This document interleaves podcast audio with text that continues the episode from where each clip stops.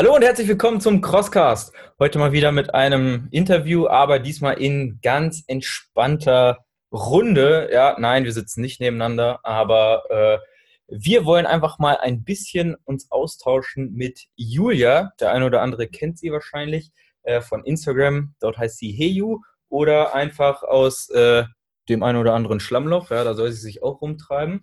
Ähm, sie war nämlich dieses Jahr in Aare, Schweden, bei der 24 Stunden Spartan Ultra World Championship. Habe ich irgendein Wort vergessen? Das ist so ein, das ist ein ganzer Satz, Alter. äh, genau. Und ähm, einmal ist das natürlich äh, ein ziemlich interessantes Event und auf der anderen Seite wollen wir da nächstes Jahr hin. Deswegen wollen wir sie jetzt einmal ausquetschen, was sie uns da alles für Tipps an die Hand geben kann. Hallo Julia. Hi. Darf ich jetzt also was sagen? Juhu. Jetzt darfst du endlich was sagen, ja. Stell dich doch einmal ganz kurz vor. Gut, ja, wie ihr gerade schon gesagt habt, ich bin Julia. Ich komme aus der Nähe von Heidelberg. Wo genau ich herkomme, kennt wahrscheinlich sowieso keiner. Das Örtchen halt noch. Es aber. Also. Und ursprünglich aus Rheinland-Pfalz, deswegen entschuldige ich bitte alle, ähm, die Dialekte, entschuldige ich mich bei allen, die Dialekte hassen, es kann sein, dass mir das ein oder andere unmögliche Wort rausrutscht, aber ich gebe mir Mühe. bislang, und die Arme bislang muss ich sagen, merkt man es hier gar nicht an, äh, ist qualitativ fast so gut wie unser Deutsch hier. Also. ja, schön, hervorragend. du hast dich ein bisschen in Schweden rumgetrieben. Ähm, yes. Was wir uns so vorgestellt haben, Schweden im Oktober ist sehr dunkel, sehr kalt, sehr nass. Wie war es denn wirklich in Schweden? Es war November. Deswegen war es noch ein bisschen kälter und nasser, als ihr es euch wahrscheinlich vorgestellt habt. Nee, Spaß. Nass war es nämlich gar nicht, weil alles gefroren war. Es war nämlich wirklich verdammt kalt. Also es waren unten in Aare oder Ore, wie es die Einheimischen aussprechen, war es ungefähr minus 8 bis minus 12 Grad. Und ähm, oben auf dem Berg in der Nacht, dazu später wahrscheinlich noch mehr, waren wohl so um die minus 25 Grad. Also es war wirklich saukalt und da gab es dann auch kein Wasser mehr. Wir waren einen Tag vorm Event am Schwedens größtem Wasserfall und sogar der war zum Teil eingefroren. Und wenn ein Wasserfall einfriert, kann man sich vermutlich ungefähr vorstellen, wie kalt es dort ist. Also war schon eine krasse Nummer. Aber es war geil. Ich mag es ja kalt, von daher war das schon alles super. Also so für die schönen Wetterläufe ist es eher weniger geeignet, sagst du ja. Auch schönes Wetter war, es war nur kalt. Wie lange vorher bist du angereist? Ähm, wir sind donnerstags angereist, weil freitags ist vor solch großen Events bei Spartan Race immer ein verpflichtendes Briefing, was meistens sehr lang und irgendwie auch nicht sonderlich spannend ist, aber hingehen muss man eben, weil manchmal gibt es auch Infos, die dann doch irgendwie wichtig sind. Und weil es uns zu riskant war, da irgendwie zu spät zu kommen, sind wir dann donnerstags schon angereist. Und das war auch ganz gut, weil so konnten wir den Freitag noch nutzen, Freitagvormittag, um zum Beispiel diesen Wasserfall zu besuchen und den Sonnenschein dort zu genießen, weil einen Tag später hat es dann etwas geschneit und da war die Sonne dann weg. Also hat sich schon gelohnt, auch einen Tag früher hinzugehen und nächstes Mal vermutlich auch noch etwas früher. Mhm. Wie ist die Anreise dahin? Ist das recht einfach? Haben die einen Flughafen oder musstest du mit der Fähre rüberfahren, mit dem Zug direkt? Schlittenhund. Schlittenhund, genau. Ähm, also wir sind geflogen und zwar über Stockholm nach Östersund. Und von Östersund aus waren es dann noch ungefähr eine Stunde zu fahren, etwas mehr als eine Stunde. Also das ließ sich ganz gut machen. Auf dem Hinweg war es völlig in Ordnung, weil da waren die Straßen auch frei. Der Rückweg war etwas abenteuerlicher, weil es da sehr geschneit hat. Und der Schnee, der war um die Uhrzeit, um die, um die wir gefahren sind, lag der Schnee halt auch noch auf der Straße. Also das war schon, die Rückreise hat etwas länger gedauert, sagen wir es mal so. So, nenn mal so ein paar Fakten, Daten, so langweilige Sachen so rund um das Rennen von wegen, was war das überhaupt genau, wie war die Strecke aufgebaut, wie viele Hindernisse gab es pro Runde und alles weitere. Okay, Zahlen, Daten, Fakten also. Ähm, genau. Ja, du hast also, doch deine Hausaufgaben gemacht. wie ihr schon gesagt habt, es war die 24 Stunden Ultra-WM. Da, der Witz an der Sache war aber schon mal, dass es nicht 24 Stunden waren, sondern 25,5. Kennt ihr wahrscheinlich vom World's Toughest Mother. Genau, da ist es auch so. ja. die Startlinie nach 24 Stunden geschlossen wurde, aber Zielschluss war dann 25,5 Stunden nach Start im Prinzip. Es ging mittags um 12 los und am nächsten Tag um 13.30 Uhr war der ganze Spaß vorbei.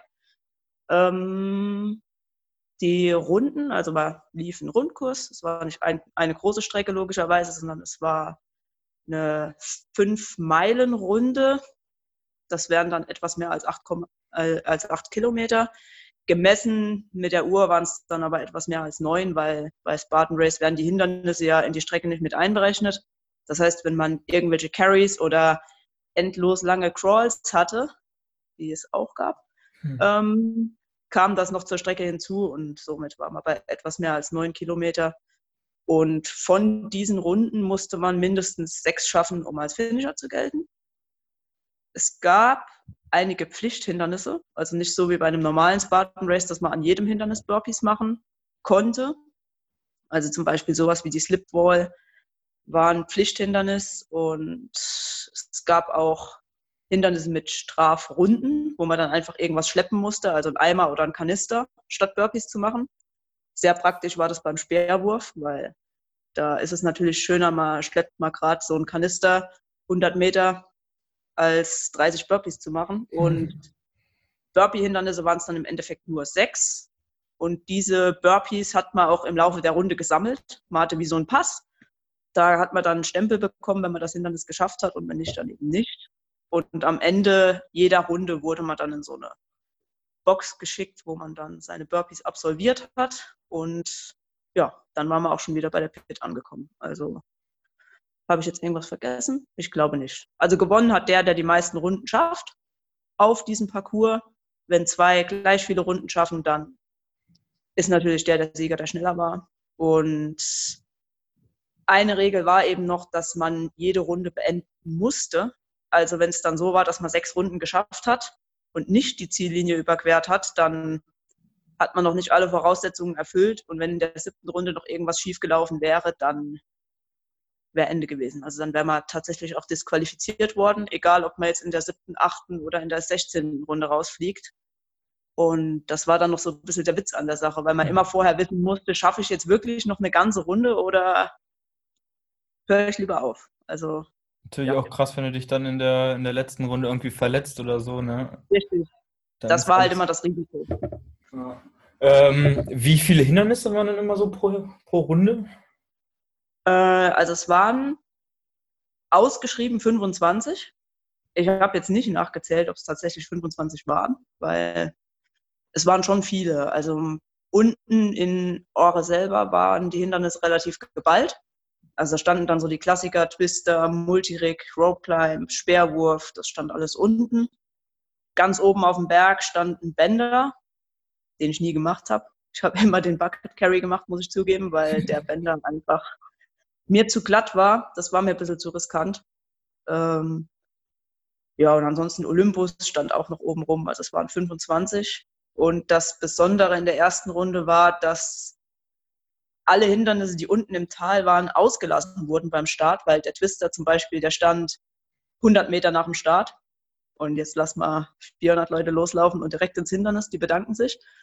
Ähm, deswegen die Hindernisse unten alle ausgelassen, sodass in der ersten Runde maximal 60 Burpees zu machen gewesen wären. Und die haben sonst dann auch geschenkt, tatsächlich am Ende der Runde. Also wenn man da ankam und gesagt hat, ich muss 30 Burpees machen, dann stand der gute Mann da und hat gemeint, ja, hast du gut gemacht, kannst aber weitergehen, musst keine Burpees machen jetzt. also hat man sich gefreut. Erzähl weiter. Hat man sich gefreut und gehofft, dass es immer so ist, aber in der zweiten Runde wurde dann knallhart durchgezogen.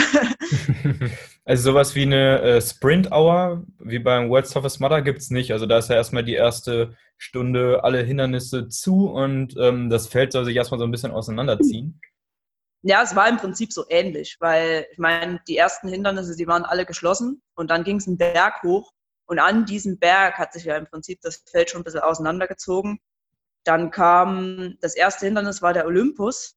Da gab es dann kurzen Stau, aber das war erträglich. Zweites Hindernis, da muss ich sagen, hatte ich Glück, dass ich eine Frau bin, weil das war das Reifenziehen. Da sind Frauen und Männer getrennt. Die Männer, die standen ein bisschen an und ich konnte einfach durch, weil mein Reifen sofort frei war. Dann kam der Sandsack und dann ging es wieder einfach den Berg weiter hoch, sodass es im Prinzip auf der ersten Runde sehr lauflastig war. Und wenn man dann wieder unten ankam und die letzten Hindernisse, Monkey Bar und äh, was war da noch, Sled und so weiter gemacht hat, dann war das Feld schon so entzerrt, dass man im Prinzip fast alleine war im Hindernis. Also ich musste eigentlich nie irgendwo anstehen. Von den Hindernissen her klingt es auf jeden Fall recht anspruchsvoll die ganze Zeit. Also beim World's Toughest Mudder hatten wir eine Monkey Bar, die nicht mal die ganze Zeit offen war. Das meiste waren nur irgendwelche so Mauern, die man irgendwie oder Mattmeil und so ein Dreck. Aber du hattest ja bestimmt vier, fünf, sechs Hängelhindernisse pro Runde, oder? Ähm, waren's, warte mal, also ich muss mal durchzählen. Es war der Twister, das Multirig, die Monkey Bar. Olympus ist ja jetzt umstritten, was das jetzt ist. Das ist so eine schräge Wand, an der man entlang bouldern oder hangeln muss, wie auch immer. Und dann ansonsten Rope Climb war noch dabei, was man als Hangelhindernis zählen könnte. Aber das war es dann eigentlich schon. Gut, Bänder. Bänder ist auch die Frage, das ist so, eine, so ein Gerüst, wo man einfach hochklettern muss. Ob man das jetzt mit Pull-ups macht oder ob man die Füße mit benutzt, ähm, ist ja jedem selbst überlassen. Aber ja, eigentlich ein einfaches Hindernis zum Beispiel. Aber dadurch, dass es verdammt glatt war, war dieses Hindernis mir einfach zu gefährlich in dem Rennen.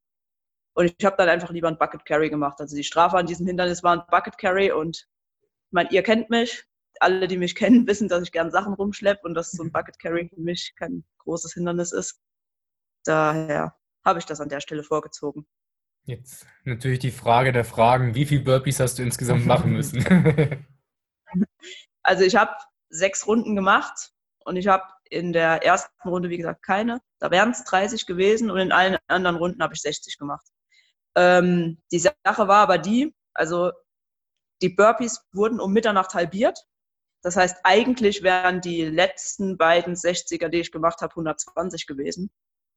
Und deswegen, also offiziell, ja, sagen wir mal, äh, 6 mal, äh, 5 mal 60, also 300. Und, in, und was es wirklich gewesen wäre, das wären dann nochmal 60 mehr. Also, ja. Äh, und ich glaube, also das schneide ich hier raus, wenn es nicht der Fall ist. Äh, du bist dritt in deiner Altersklasse geworden, richtig? Ja, bin ich, aber das kannst du wieder rausschneiden, weil ich nämlich Dritte von drei geworden bin und das keine besonders du bist, Du bist Dritte in deiner Altersklasse geworden und dazu einmal herzlichen Glückwunsch. Ich meine, du musst ja erstmal finishen unter den Bedingungen. Das ist ja nicht ohne tatsächlich. Ähm, gerade wenn es einfach so arschkalt ist, da bist du mental ja auch einfach richtig fertig. Ja, und also. gerade wenn bei, bei einem äh, bei einer Competition jetzt nur drei antreten, dann spricht das ja auch irgendwie schon mal Wände für die Competition. Von daher ja. finde ich, muss man ja, sich also da nicht verstecken. Ja, also der ausschlaggebende Punkt, wenn wir jetzt gerade schon bei Leistungen auf den Runden sind und so weiter, war dann im Endeffekt bei mir, also an Kraft hat es mir nicht unbedingt gefehlt und ich war auch nicht müde. Also so von Beinen her und vom Kopf her wäre das alles noch gegangen, würde ich sagen. Aber mein größtes Problem waren die Hände, weil ich alle Hindernisse ohne Handschuhe gemacht habe. Und Metallstangen bei minus 12 Grad sind extrem kalt und äh, das gab dann auch ordentlich Gefrierverbrennung. Also ab der vierten Runde habe ich gemerkt, dass mir die Hände so wehtun, dass noch nicht mal mehr im Handschuh der Schmerz irgendwie weggeht. Und da war mir schon klar, dass ich froh sein kann, wenn ich die sechs Runden überhaupt schaffe, weil ähm, ja, es gab ein Pflichthindernis, wo man an der schrägen Wand das Seil in die Hand nehmen musste. Und da habe ich gedacht, okay, wenn ich jetzt irgendwann dieses Seil einfach nicht mehr anfassen kann, weil mir die Hände so wehtun, dann ist Feierabend. Und deswegen habe ich nach der sechsten Runde auch den Sarg zugemacht, weil das mir einfach viel zu riskant war. Mhm. Und wir haben das, wie haben das die anderen gelöst? Also hast du da mal ein bisschen, also wenn du das nächste Mal da nochmal hinfahren würdest, was würdest du für Handschuhe mitnehmen? Ähm, also Handschuhe aus dem Baumarkt sind natürlich für sowas immer ganz gut geeignet. Aber die Lösung ist, denke ich, einfach mehr Griffkrafttraining. Also ich muss sagen, dass mir wirklich immer noch ziemlich viel an Griffkraft fehlt, weil ich auch Ich sage immer, ich bin einfach zu schwer, aber sagt mir ja immer, dass Gewicht keine Ausrede ist. Ihr kennt das wahrscheinlich. Willst du gerade sagen, dass wir fett sind an dieser Stelle, oder? Nein, ihr seid die typischen Ultralauch. Wie auch immer man das nennt. Ultralauch, genau. ja, und da muss ich einfach noch ein bisschen dran arbeiten, weil die meisten haben halt wirklich Handschuhe angehabt, vor allem die Männer. Neoprenhandschuhe, ähm, Baumarkthandschuhe, also da war alles dabei. Meine Strategie waren einfach dicke Handschuhe, so Fäustlinge, in die ich vorne auch so einen Handwärmer reingemacht habe. Und die habe ich einfach vor jedem Hindernis ausgezogen. Ausgezogen, irgendwo an meinen Rucksack rangehängt, das Hindernis gemacht und dann die Handschuhe wieder an. Hat auch gut funktioniert, eine Zeit lang und irgendwann waren dann aber die Hände einfach fertig. Also ich meine, das kann man im Prinzip fast vergleichen. Wenn man zur EM fährt, sind die Hände halt irgendwann offen. Das ist im Prinzip derselbe Mist. Dann kann man auch irgendwann nichts mehr anfassen. Und hier war es einfach ein also anderes. Gabriel, genau, also mein heißt Gabriel. genau. Hier war es halt einfach ein anderes Problem im Prinzip. Was fandest du schlimmer, die Dunkelheit oder die Kälte? Wollte darauf jetzt eine ehrliche Antwort? Das ja. hat mich beides überhaupt nicht gejuckt. Also weder die Kälte noch die Dunkelheit waren irgendwie schlimm. Ich fand es sogar ziemlich geil, um ehrlich zu sein. Also ähm, weil es hat echt was. Im Dunkeln oben auf diesem Berg zu stehen, im tiefen Schnee und runter auf die Stadt zu gucken, das war einfach unbezahlbar. Und das war auch so der Knackpunkt, wo ich gesagt habe, dass ich das auf jeden Fall nächstes Jahr nochmal mache. Egal, was es auch gekostet hat. Also es war schon, es war ein teurer Spaß. Das Allein die Startgebühren sind ja schon nett, ja. Ja, die Startgebühren und halt auch die Reise. Und ja, dazu kann ich vielleicht gleich noch was sagen, aber erstmal fertig. Also es war wirklich im Dunkeln zu laufen, im Schnee. Also es war ja im Prinzip alles kombiniert. Es war ein Night Race, es war ein Winter Race, das war im Prinzip ein Winter Ultra. Und ich meine, es gibt ja in Europa jetzt ansonsten nur maximal einen Super im Winter. Es gibt ja noch nicht mal irgendwie ein Biest, weil die Winterrennen halt schon ein bisschen krasser sind, weil es auch einfach extrem anstrengend ist, im Schnee zu laufen. Aber das war schon eine sehr, sehr, sehr coole Erfahrung. Und wieder erwarten, wie gesagt, habe ich nicht gefroren. Also das war, war ich ganz gut dabei eigentlich. Das war ja auch ein Skigebiet, richtig? Äh, ja. Hat man das auf dem Streckenverlauf gemerkt? Also haben die das da eingepflegt irgendwie? Oder? Ähm, wir sind im Prinzip neben der Skipiste, also dort, wo der Skilift langläuft, äh, sind wir hoch bzw. runter gelaufen. Also unter einem Skilift ging es hoch und unter dem anderen Skilift ging es wieder runter. Also wie vorhin auch schon gesagt, eine Runde hat es 600 Höhenmeter und diese 600 Höhenmeter befanden sich auf ungefähr fünf Kilometern, sage ich jetzt mal. Also da kann man sich dann ungefähr ausrechnen, wie die Steigung ist, wenn es auf 2,5 Kilometern 600 Höhenmeter hochgeht. Ähm, also, aber auch das hat irgendwie Spaß gemacht. ab der vierten Runde, ab der vierten Runde, sage ich mal, war es jetzt auch nicht mehr ganz so lustig weil das schon ordentlich gebrannt hat und jetzt gerade auch die Top-Athleten zum Beispiel, die haben mehr als eine Everest-Besteigung am Ende auf der Uhr gehabt, weil die hatten über 9000 Höhenmeter gesammelt dann und das ist schon, das ist schon eine richtig krasse Nummer. Aber sei auf jeden Fall froh, dass sie da kein Carry eingebaut haben auf diesen ersten Meter. ja, also der, der Sandbag, der war natürlich an einem Berg, in Anführungszeichen, also das war eine winzige Runde. Ähm, da hätten schon einige geflucht, wenn es da ein bisschen weiter gewesen wäre mit dem Sandsackschleppen. Gab es insgesamt so irgendwas mit Wasser an Hindernissen oder wegen der Kälte auch gar nicht möglich gewesen?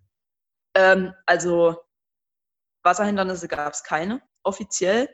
Was es gab, waren solche Stellen, da musste man ein bisschen aufpassen, weil irgendwie floss an diesem Berg immer mal so ein Wasserrinnsal. Und das war zwar überfroren, aber dieses Eis ist gebrochen an verschiedenen Stellen, sodass man, wenn man, wenn es dumm gelaufen ist, stand man halt immer mit dem Fuß im Wasser.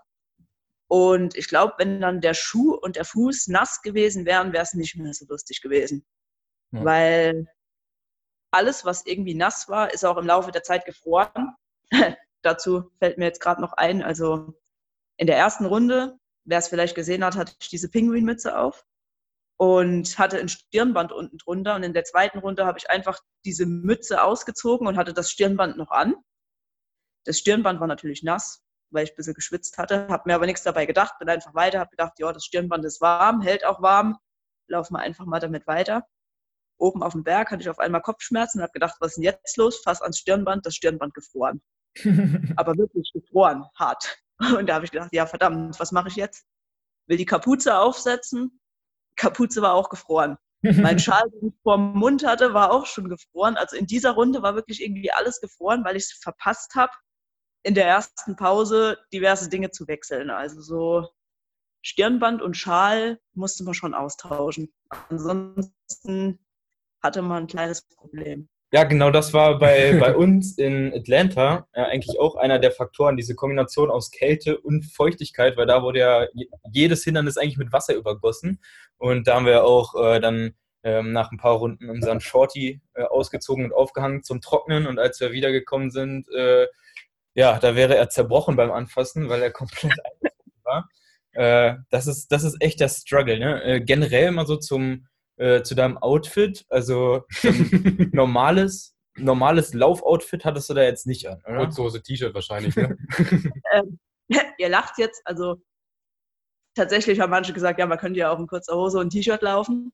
Mein Kumpel, der mit war, hatte das lange vor, bis er mir endlich geglaubt hat, dass tatsächlich Schnee liegt.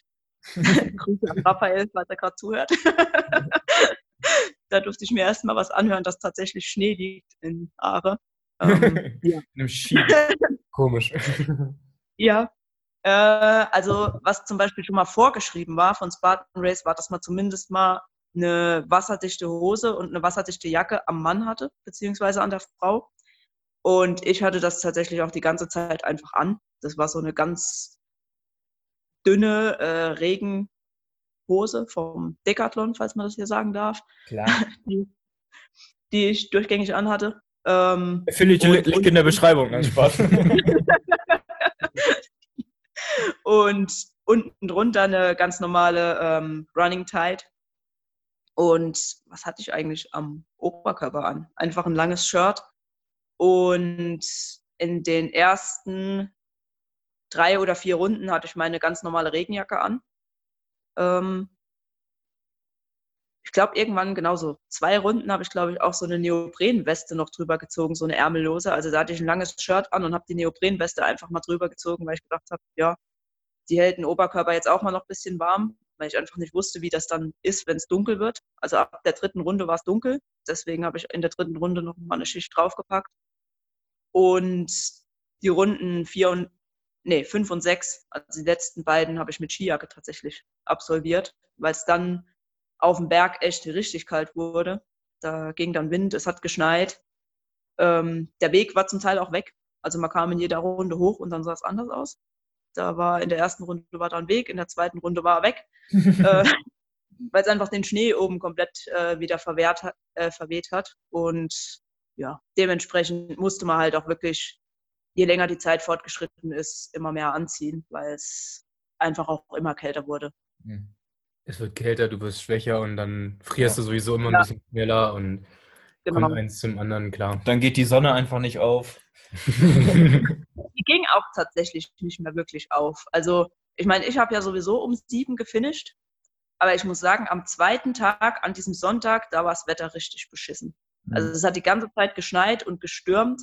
Und ich glaube, wenn das Event einen Tag später gestartet wäre, und im Prinzip von Sonntag auf Montag gewesen wäre, dann wäre es auch richtig übel gewesen, weil es hat an diesem Sonntag wirklich durchgängig geschneit, die ganze Nacht durchgeschneit und am Montagmorgen hat es immer noch geschneit und es war auch richtig kalt. Also da hatten wir im Prinzip echt noch Glück, dass wir am Samstag relativ trocken gestartet sind und sich das dann erst so im Laufe der Nacht entwickelt hat. Hm. Wie kann man sich äh, bei, bei der äh, WM die Pit vorstellen? Also ähm, ja, erklär mal, was da so stattgefunden hat. Ähm, also die Pit war im Prinzip so, dass das eine große, das war eine große Halle. Also ich weiß jetzt gar nicht, was da ansonsten drin ist. Das war vielleicht so eine Veranstaltungshalle von diesem Holiday Club. Da war vorne eine Bühne drin, wo eben vorher zwei, drei Anweisungen gegeben wurden, also wo die Leute stehen und irgendwelches tolles Zeug quatschen und vorher den Leuten einheizen. Ähm, und da war dann im Prinzip so ein Zaun aufgebaut. Also da stand so Baunzaun überall rum. Und an diesen Bauzaunreihen stand dann immer ein Stuhl und jeder Läufer hat einen Stuhl zugewiesen bekommen und der Platz vor diesem Stuhl hat dann im Prinzip auch jedem Läufer gehört. Und an dem Bauzaun konnte man noch Sachen aufhängen. Also das war wirklich nicht viel Platz, den man dort hatte. Das haben die auch im Vorhaus gesagt. Also dass die Leute, die in Island waren zum Beispiel vor einem und vor zwei Jahren, dass die nicht erwarten sollen, dass sie in Schweden genauso viel Platz haben wie in Island. Also dort war die Pitbull größer und in Schweden musste man wirklich mit seinem Platz gut haushalten. Also ich hatte eine Sporttasche dabei, äh, die, die habe ich mal unter den Stuhl gestellt. Da waren so die Wechselklamotten drin und das Essen habe ich in den Schuhkarton gepackt. Von Schuhen, die ich am Tag vorher noch gekauft habe. Und, und ähm, ja, der stand, das stand dann halt vor dem Stuhl und so kam er dann auch relativ gut zurecht. Und ich muss auch sagen, wir haben wesentlich weniger gebraucht, als wir dachten. Also Immer man so. denkt ja so im Voraus, ähm, man macht einen 24-Stunden-Lauf, ja, da muss man sich bestimmt dauernd umziehen und ja, ich nehme mal hier drei Paar Schuhe mit. Einer von unseren Kumpels hatte sogar sieben Paar Schuhe dabei. Jede Runde ein Paar. ähm, und im Endeffekt, also ich hatte die ganze Zeit dieselben Schuhe an und habe meine Wechselschuhe im Prinzip gar nicht gebraucht. Ich hatte auch die ganze Zeit dieselbe Hose an. Äh, die Socken habe ich einmal gewechselt. Ich bin die ersten drei Runden mit Neoprensocken gelaufen und die zweiten drei mit Sealskins. Das sind so wasserdichte, etwas dickere Socken, kennt ihr vielleicht genau. auch. Link in der Beschreibung. Aber die habe ich auch. Die sind gut. Ohne Spaß. Die, die Socken, die sind richtig geil. Also, ja, war, die sind auch, auch noch zulegen. ja, kann ich nur empfehlen. Also für Schweden auf jeden Fall, weil dort sind die Dinger perfekt aufgehoben. Ähm, ja, und wie gesagt, das Shirt habe ich, glaube ich, dreimal gewechselt und ansonsten ging einfach alles wieder so mit nach Hause, wie ich es mitgenommen habe. Und ja, ich sag mal so, Schuhe habe ich jetzt für die nächsten drei Jahre wahrscheinlich, weil wir haben uns vorher vorher wirklich zu Tode gestoppt. Also wir haben gedacht, ja, wir brauchen dies, wir brauchen das. Ich meine, wir haben das alle noch nie gemacht. Ich war in einer WhatsApp-Gruppe und jeder war zum ersten Mal bei einem 24-Stunden-Lauf und wir haben uns immer gegenseitig geschickt, hier, ich habe das gekauft, dann haben es alle anderen auch gekauft. Also wenn ich es mal hochrechne, ich habe schon einiges an Geld ausgegeben vorher. Für mehr oder weniger sinnvolles Equipment. das kennen wir, aber irgendwie ist man dann so in seinen Klamotten eingelaufen und man weiß, dass die funktionieren, dass die gut sind und man weiß halt genau, wenn man den scheiß Neopren auszieht, ist es einfach noch kälter und deswegen lässt man ihn einfach an. Deswegen ja, ja. muss man am Ende fast gar nichts und maximal so ein dünnes Schlauchtuch, was dann weggeschmissen wird oder Handschuhe, die man tauscht und irgendwie. Genau. Ja, genau. Handschuhe und äh, Tücher und Mützen. Also Mützen und, Han äh, und, und Halstücher sollte man auf jeden Fall genug einpacken. Am besten auch für jede Runde ein frisches. Je nachdem, wie viele Runden man halt plant, weil da, wie gesagt, in der zweiten Runde war das Zeug gefroren, weil ich gedacht habe, ich kann es wiederverwenden und das war ein Fehler. Also am besten schon mal jetzt bei Amazon regelmäßige Zustellung einstellen, dann hast du bis Schweden nicht alle ja, also Monatsabo. Genau, Spaß mal Euro pro und hast dann so eine Pinguinarmee zu Hause. ja, wie, äh, du hast vorhin angesprochen Schuhkarton. Ähm, hast du dich da von den Schuhen ernährt oder was gab es bei dir so zu essen dann? Ähm, oh je, was gab es zu essen? Also ich hatte tatsächlich ähm, kein Karamellsirup dabei. Oh, schäm dich. aber, aber, aber Honig und ich habe es genauso konsumiert wie euer Karamellsirup. Das war auch in Ordnung, weil ich musste ein bisschen haushalten mit meinem Gepäck und mit den Kilos, die ich mitgenommen habe. Deswegen, also ich hatte am Anfang so viel Essen eingepackt, habe dann erstmal wieder einiges rausgepackt, weil mein Koffer einfach zu voll war und zu schwer. Und da habe ich dann gedacht, so Sachen wie Karamellsirup kann ich auch dort im Supermarkt noch kaufen. Und gegessen habe ich äh, Kleinigkeiten, Gels, Chips, Gummibärchen, Pickup, Schokolade. Also ich muss sagen, ich habe mich nicht besonders gesund ernährt. Äh, fünf Minuten Terrine hatte ich einige dabei, äh, weil Salz und Kalorien und so.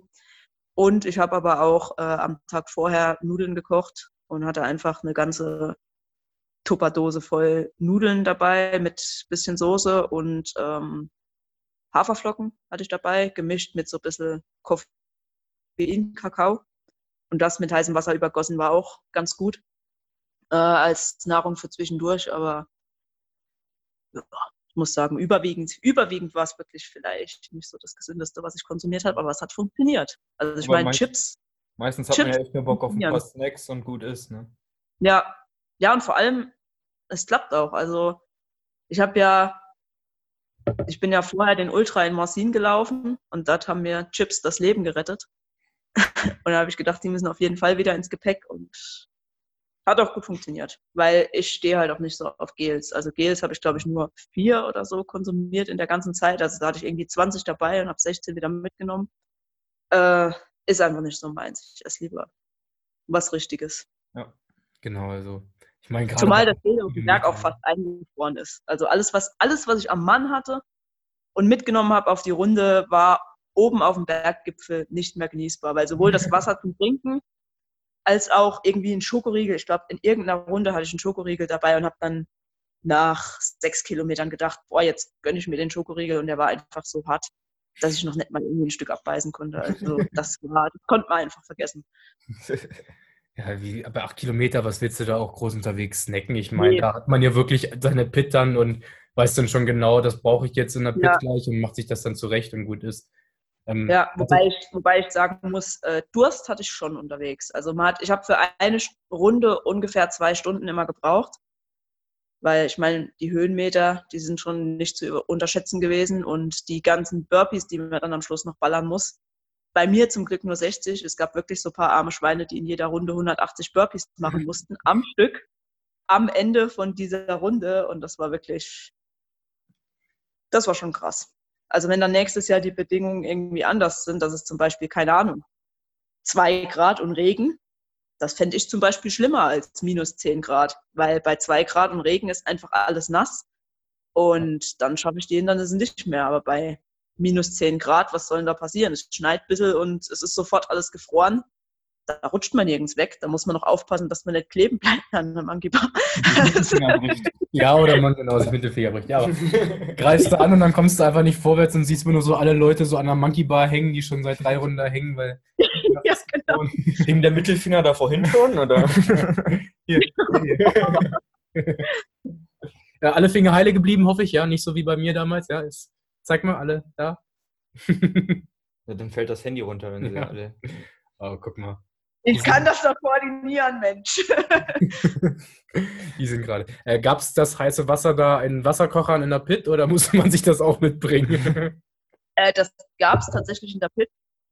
Das, das ist tatsächlich, weil ihr das jetzt gerade schon so sagt, musste man sich das auch mitbringen. Also das war wirklich was, was einige kritisiert haben, dass es dort äh, für die Läufer halt noch nicht mal irgendwas gab, irgendwie Bananen oder sowas. Also sie hatten wirklich gar nichts zu essen. Die haben dann irgendwann nachts äh, eine Dose Gemüsebrühe hingestellt, wo sich jeder in sein heißes Wasser noch was reintun konnte, aber das war es dann auch schon. Also es gab heißes Wasser, kaltes Wasser und Gemüsebrühe. Ja, so war das beim World's Toughest Mudder auch. Ja. Also nicht mal eine Banane oder ein Apfel. Äh, Ja. Und das für die Startgelder, die sie verlangen, also finde ich auch irgendwie so einen Ja. kleinen Stand, einfach nur mit ein bisschen Obst oder sowas, äh, das ist eigentlich nicht zu viel verlangt. Wir sind da echt mal gespannt, was dann beim Ultimate Warrior auf uns zukommt, weil versprochen wurde da rund um die Uhr richtig Essen. Mit warmen, Nicht warmem nur Snacks. Mittagessen, Armbrotessen. Und Ja, ich für gespannt. ein Drittel des Preises, was Baten kostet. Und sind wir mal gespannt, was dabei rumkommt. Ich meine, sowas muss es am Ende ja auch nicht immer unbedingt sein, aber es würde reichen, wenn einfach vielleicht ein paar Riegel, ein bisschen Nüsse und irgendwie eine Banane da mal liegen Ja. Oder wenigstens, wenigstens irgendwie, keine Ahnung, normalerweise gibt es ja ein Finisher-Bier oder sowas. Gar nichts. Also noch nicht mal für die Leute, die dann gefinisht haben, gab es irgendwas hinterher und das war schon, schon ein bisschen, bisschen dürftig. Dafür, dass man wirklich, ich glaube, 600 Euro habe ich fürs Ticket bezahlt. In Also welcher Klasse bist du gestartet? Age Group. Mhm. Also Age Group hat 600 irgendwie gekostet, Elite 100 Euro mehr, Open 100 Euro weniger. War schon, also ja, muss man sich schon gut überlegen, ob man sich das antun möchte für das Geld, aber da war ich mir schon relativ sicher. Schweden ist ja nur einmal im Jahr, ne? Genau. Genau. Typisches Ballermann-Lied von der Schneehütte in Aare da. Heißt es Schweden ist nur einmal. Ganze Jahr gespart. Ja. Und dann musst du jetzt das ganze Jahr schon wieder sparen, um wieder nach Schweden zu fliegen. Ja, das ist ja. Richtig. Aber nächstes auch. Jahr spare ich ja dann im Prinzip sehr viel Geld, weil ich die ganze, äh, weil ich das ganze Equipment schon habe. Das stimmt, ja. Außer die Hose, die muss ich noch mal kaufen. Und du hast ja jetzt, äh, ach nee, fuck, ist nicht Dach. Oh, ich wollte gerade hier Werbung für unseren Kalender machen, aber es ist nicht, es ist nicht in der Dachregion. Schade. Aber Schweden da, gehört auch bald zu Deutschland, wenn es so da, da, weitergeht. da dann. müssen wir nochmal nachverhandeln. Ja, genau. Vielleicht kriegen Ihr wir habt, einen in eurem. Kalender, Also, ihr habt in eurem Kalender übrigens einige Events vergessen, aber da ist mir dann auch aufgefallen, das ist ja alles nicht Dachregion. ja. Wie, Nicht nur nicht Dach, wir haben gesagt, wir machen Deutschland. genau.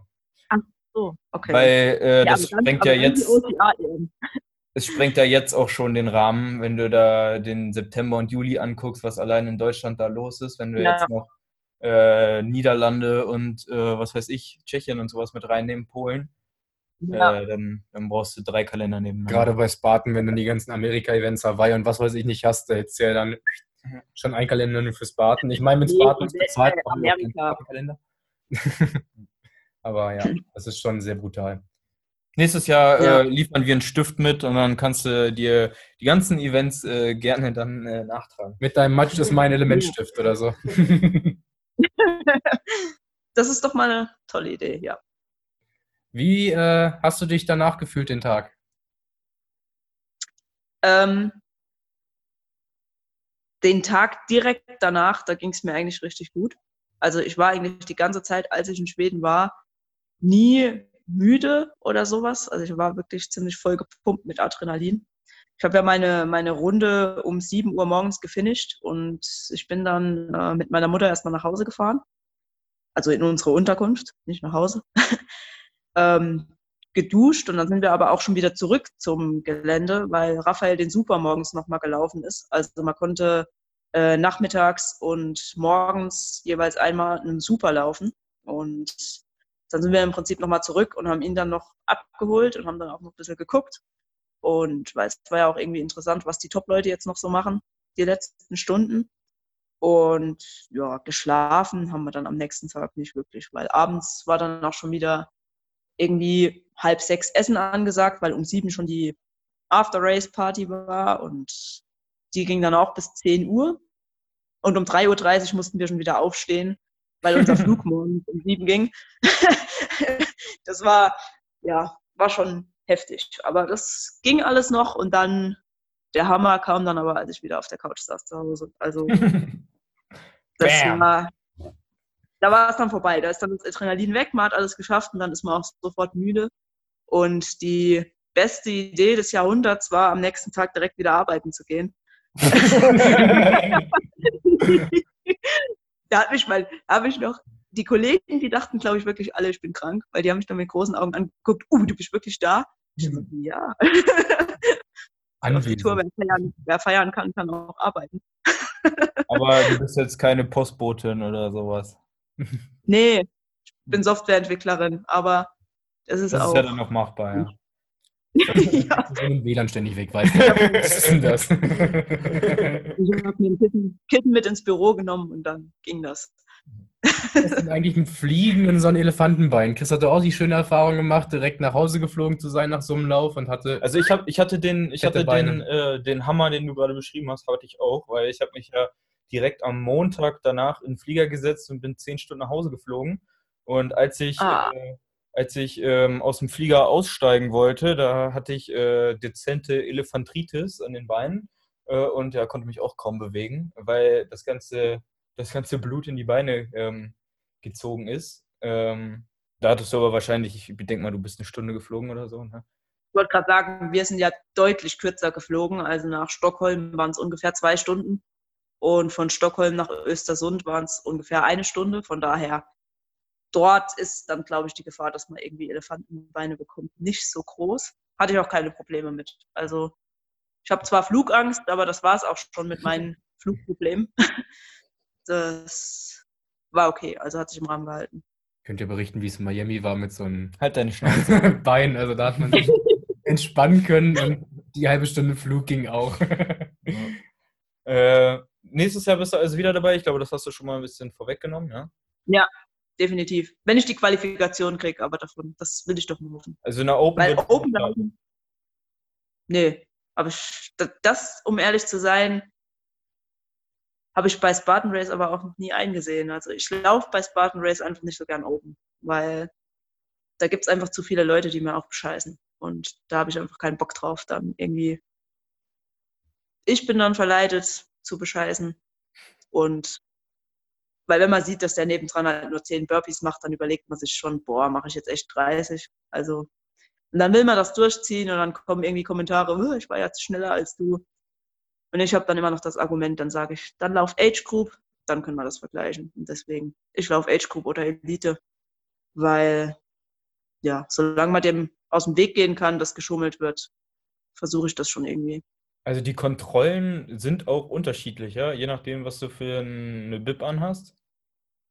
Ja, also es war auch so, äh, die Open-Läufer haben die Burpees am Hindernis gemacht. Ah, okay. Also die mussten gar nicht in diese äh, überwachte, in diesen überwachten Bereich, um die Burpees zu machen. Und die haben auch vorher ganz deutlich gesagt, dass für Age Group und Elite zählt, äh, wer 60 Burpees insgesamt vergisst, also wer sich irgendwie in jeder Runde um 10 verzählt hat, der wurde dann am Ende auch disqualifiziert.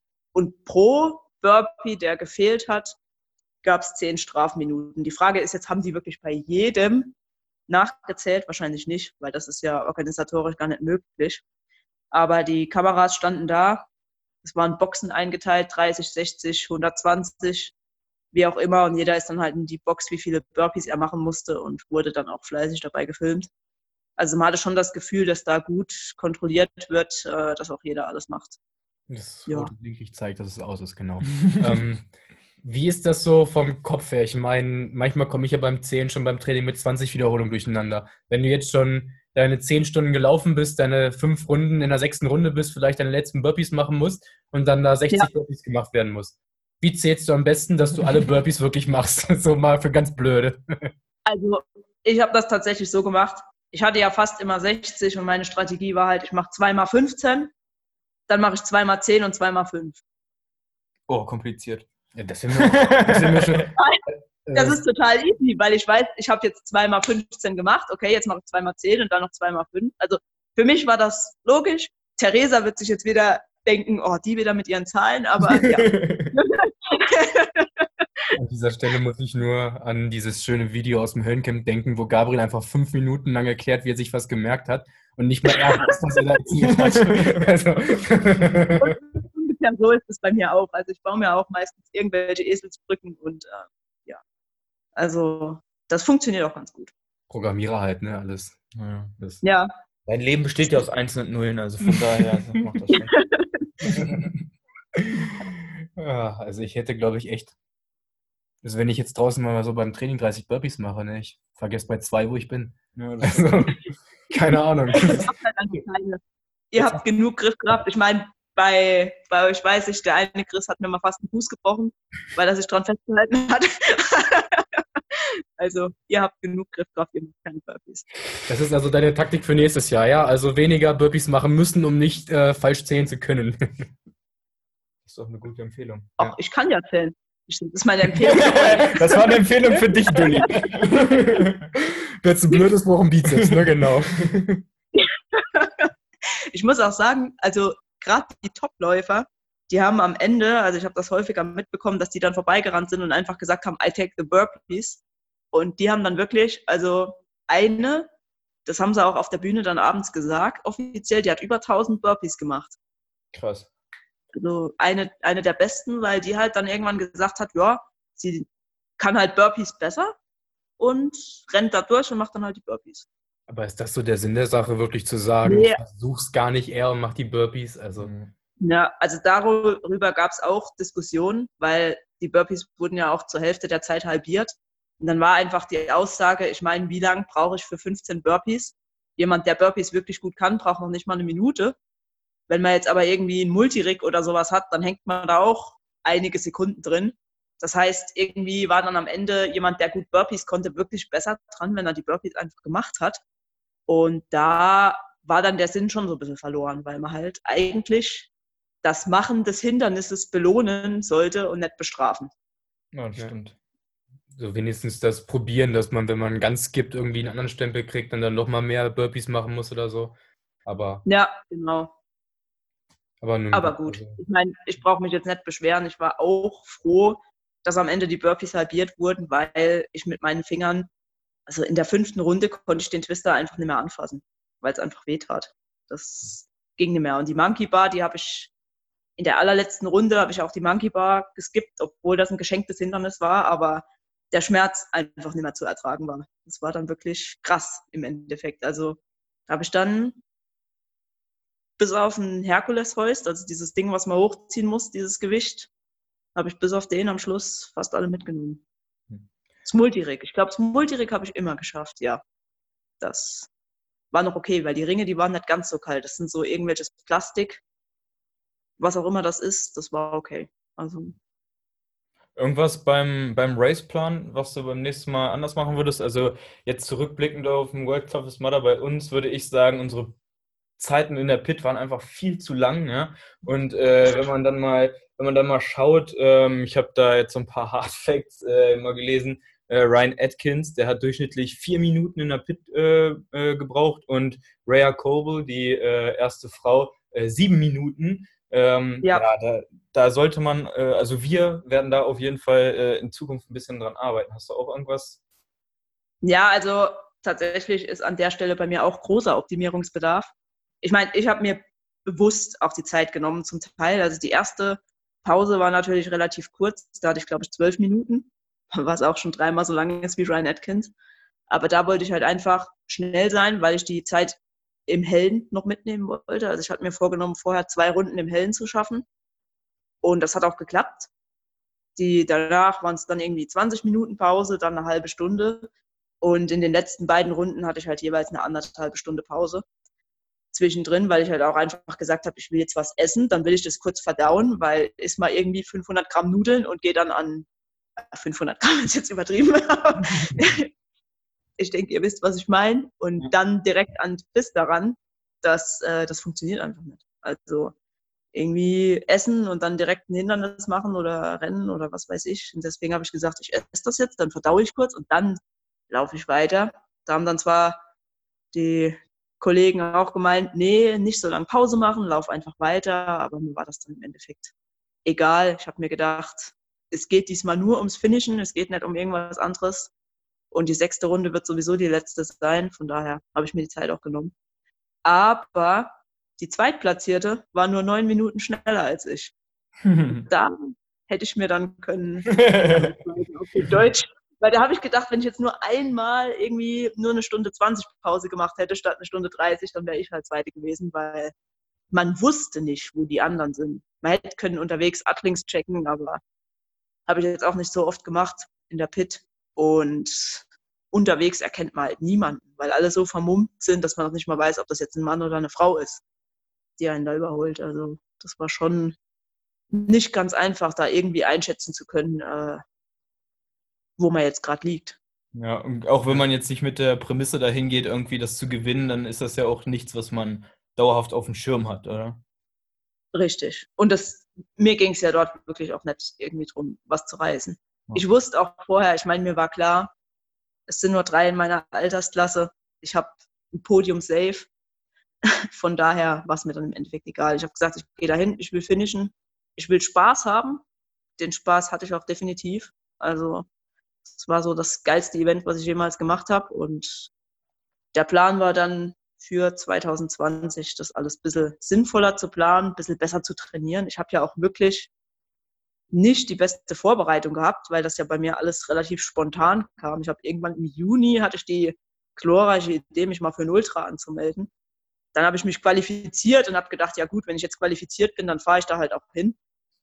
Aber besonderes Training habe ich dafür jetzt nicht gemacht. Das wird sich dann nächstes Jahr definitiv auch ändern. Ich meine, ich, hab, ich bin tatsächlich eurem Rat gefolgt. Ihr habt irgendwann mal zu mir gesagt, einfach machen. Ja, genau, ich wollte gerade sagen. Anfang, äh, Anfang des Jahres, ja, da haben wir uns noch äh, getroffen, als wir in Iron gelaufen sind und äh, du nicht.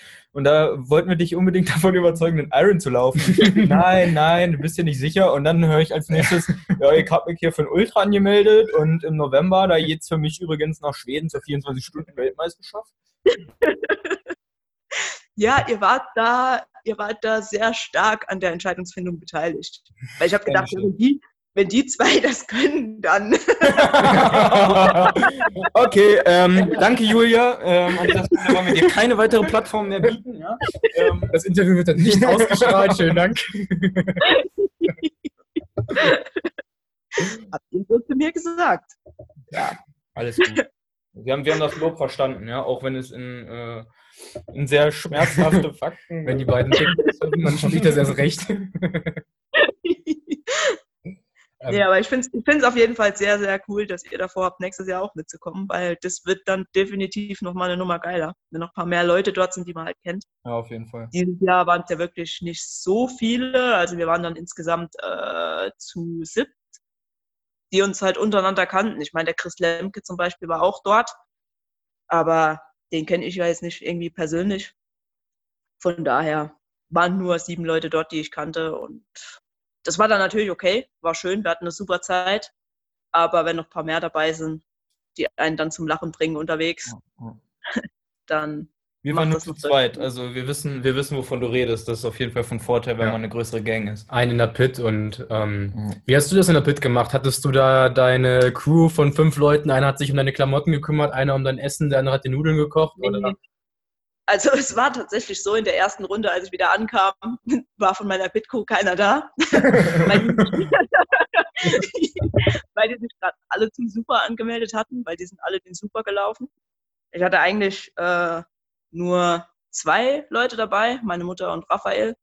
Und da ist dann noch ein dritter dazu gestoßen, weil der Michael Eitner war auch in Schweden und ist den Super gelaufen.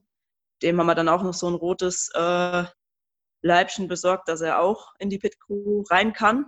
Und er hat dann da auch ein bisschen mitgeholfen und mich auch noch auf einer Runde unterstützt. Also es war tatsächlich erlaubt, dass die Pit Crew auch mitläuft. Mhm. Das war ziemlich cool. Die durften dann zwar natürlich nicht helfen, aber es war schon äh, mental auch ziemlich gut, dass einfach mal einer eine Runde noch mitgelaufen ist in der vierten. Und die vierte von sechs Runden ist auch eigentlich so ziemlich die härteste, weil man schon ziemlich am, im Eimer ist. Und ja, war schon eine gute Sache. Und ich habe aber die gesamte Pit-Crew im Prinzip um 0 Uhr nach Hause geschickt, damit die auch mal schlafen können. Weil ich einfach gemerkt habe, so viel Pause, wie ich halt mache, da ist es auch einfach nicht nötig, dass irgendjemand da ist und mir bei irgendwas hilft. Wenn das jetzt so schnell gehen muss wie bei Ryan Atkins, dass ich nur vier Minuten Zeit habe und in diesen vier Minuten irgendwie 500 Gramm Nudeln inhalieren muss und mich umziehen muss und keine Ahnung, was alles tun muss, dann brauche ich eine Pit Crew. Aber dafür, wenn man eineinhalb Stunden Pause macht, dann braucht man das nicht. ich habe gerade übrigens einen günstigen Weg für den Spartan gefunden für uns beide. Einer läuft, der andere macht Pit Crew und läuft dann die ganze Zeit mit. Na gut, dann muss ich auch keine Hindernisse machen. keine Burpees, das wird ja immer leichter hier. ihr könnt euch das sogar noch abwechseln. Wenn ihr, ja. ihr, ihr halt beide Chris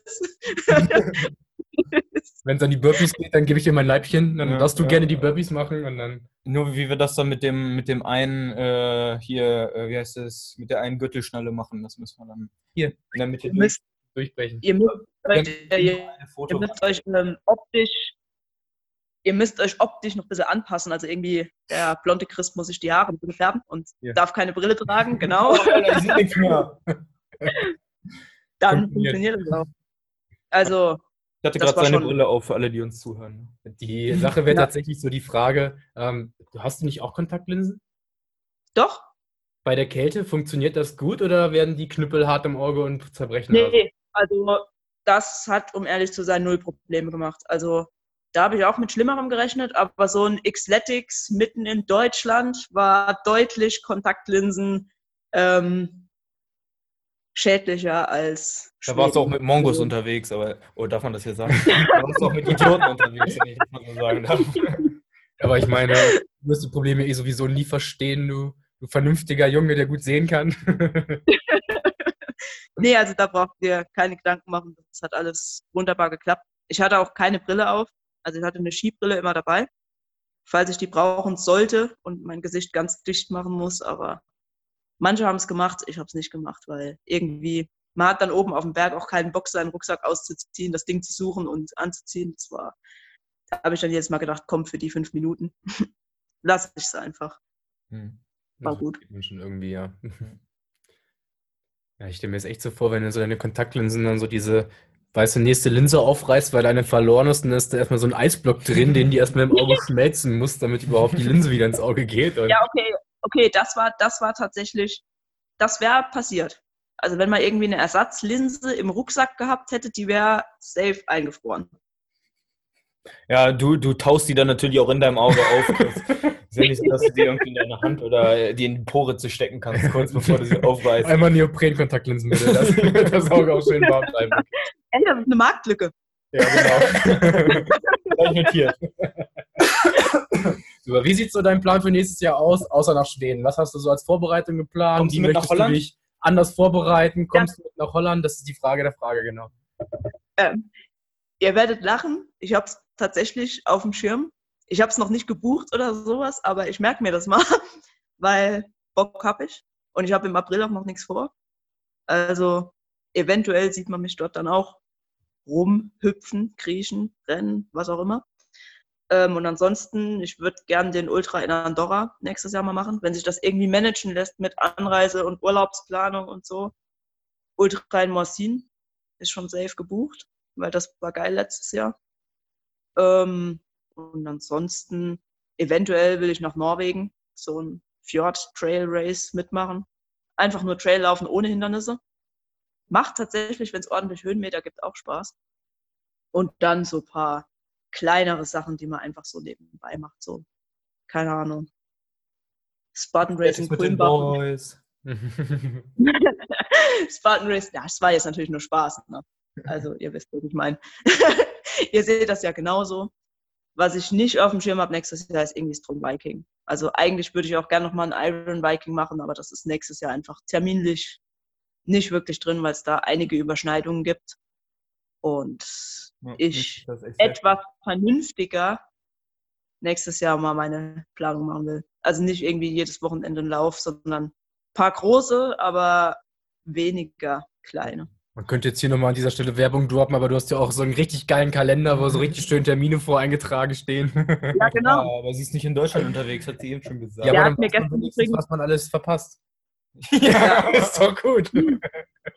Der Kalender hat mir übrigens gestern mein ganzes Wohnzimmer versaut. Vielen Dank dafür. Nicht nur dir. Tatsächlich war die äh, Konfetti-Idee nicht von uns, aber wir fanden sie sehr geil. Gut. Wer Sauereien liebt, liebt auch ähm, Konfetti-Sauereien. Ja. Und wir haben dann Ja, immer hab ganz viele Bilder Also- von so Staubsaugerrobotern bekommen, die dann so drei Tage später immer noch gesaugt haben. Und, Ja, das, uns- das, das Fiese ist halt, das, das Fiese ist, dass das Konfetti halt am Kalender hängt, weil der so statisch aufgeladen ist. Ja. Und dass er so nach und nach runterfällt. Der saut einfach die Wohnung kontinuierlich zu. so wie, äh, ich habe letztens Socken ausgekrempelt und da war auch noch Dreck aus, weiß ich nicht was drin. Also, Atlanta. genauso ist das eben mit den Kalendern auch. Das, warum sollte Ja. das anders sein? Das Hervorragend. Ganz, ganz geile Idee. Also ja. Sehr schön. Ähm, also du legst nächstes Jahr eher Fokus wirklich auf wichtige Rennen und hast weniger Spaß im Leben, sagst du. Spaß habe ich hoffentlich trotzdem, aber vielleicht eher außerhalb vom OCR. Aber mal gucken. Ich meine, dieses Jahr war es ja auch so, ich habe gesagt, ich mache weniger. Dann ruft Theresa an und meint, geh dort mit hin. Dann sagt Raphael, ach, komm mit zu Mud Masters. Dann gehen wir halt zu Mud Masters. Dann gewinne ich bei euch irgendwelche Tickets. Äh, Entschuldigung. Nie wieder. und so läuft das dann halt. Ne? Irgendwie ist dann immer der Gruppenzwang da und dann steht man am Ende doch samstags morgens an der Ostsee und macht irgendwelche komischen Läufe mit. Also ja.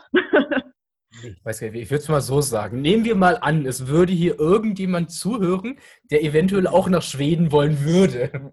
Welche drei essentiellen Tipps gibst du mit? Ich weiß gar nicht. Äh, essentielle Tipps. Macht's einfach.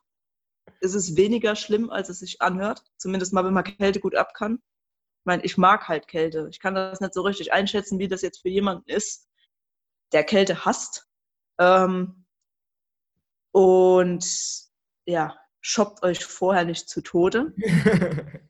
Also es reicht, wenn man, sagen wir mal, maximal drei Paar Schuhe dabei hat, weil ich meine, kaputt gehen kann immer mal was. Ähm, aber man braucht definitiv nicht sieben Paar Schuhe und man braucht auch nicht fünf Paar Hosen. Und ja, also ich habe tatsächlich eher zu viel mitgehabt und ja, das mit den Pausen, das hatten wir ja vorhin schon. Also man sollte die Pausen wirklich, wenn man irgendwie ein gewisses Ziel hat, sollte man schauen, dass man die Pausen relativ gering hält. Aber ansonsten einfach hinfliegen, machen und Spaß haben. Das ist das Allerwichtigste, dass man Bock drauf hat, dass man da nicht hinfliegt, weil man denkt, man muss irgendwie irgendjemandem was beweisen, sondern dass man wirklich halt Lust hat, das zu machen und dass man auch Lust hat, sich ein bisschen zu quälen, weil die Höhenmeter sind schon krass. Also da tun die Beine dann irgendwann weh. Aber wir stehen ja alle drauf, ne? Ich würde mal so sagen, also wenn du überlegst, schaffe ich meinen ersten Iron Viking, dann melde dich doch auch wie Julia einfach für die 24 Stunden äh, World Championship Bevor an. du deinen Iron machst, teste das erstmal bei 24 Stunden Rennen, äh, ob du der Sache überhaupt gewachsen bist. Und dann, Es stimmt, ich habe mich, ich hab mich tatsächlich zu Schweden angemeldet, bevor ich mich an den Iron gewagt habe. Das wird das Reihenfolge. Strategisch ein bisschen unklug, aber ich habe halt Talent. Also, okay, cool. Äh, wenn du, ich denke mal, du willst nichts mehr. nee, ich habe Hunger. ist mein Google angegangen, weil ich okay gesagt habe. Kleinen Moment. Immer diese Technik. Schlimm, schlimm, schlimm. Okay, dann dank. Jetzt habe ich schon wieder okay gesagt. Okay, Chris. Schnauze jetzt. Schon wieder Also auch bei meiner Stimme steht. Alles klar. Danke dir, für, danke dir für deine Zeit, äh, dass du da ein paar Insights zu diesem coolen Event gegeben hast. Ähm, hat uns auf jeden Fall weitergeholfen. Sehr, sehr gerne. Äh, wir wünschen dir, wie sehen wir uns bei Getting Tough? Ja, klar. Ich habe mega Bock. Also Getting Ja. Tough beats the Summer für sie nach Schweden. Also ganz entspannt. okay, dann sehen, wir uns, dann sehen wir uns bei Getting Tough. Äh, wir hoffen, auch die da draußen hat das äh, einen Mehrwert gegeben. Du hattest hier ein bisschen Spaß zumindest mit uns Idioten. Ähm, und Und mir? ja, Eingeschlossen mit wie. da braucht man eigentlich nichts mehr dazu hängen, aber okay. Ähm, äh, wir wür- würden uns über dein Feedback freuen. Kontaktiere uns auf einem Weg, der dir lieb ist. Gib uns fünf Sterne auf iTunes, das hilft uns am meisten. In diesem Sinne, beste Grüße und wir sehen uns im Schlamm. Bis dann. Tschüss.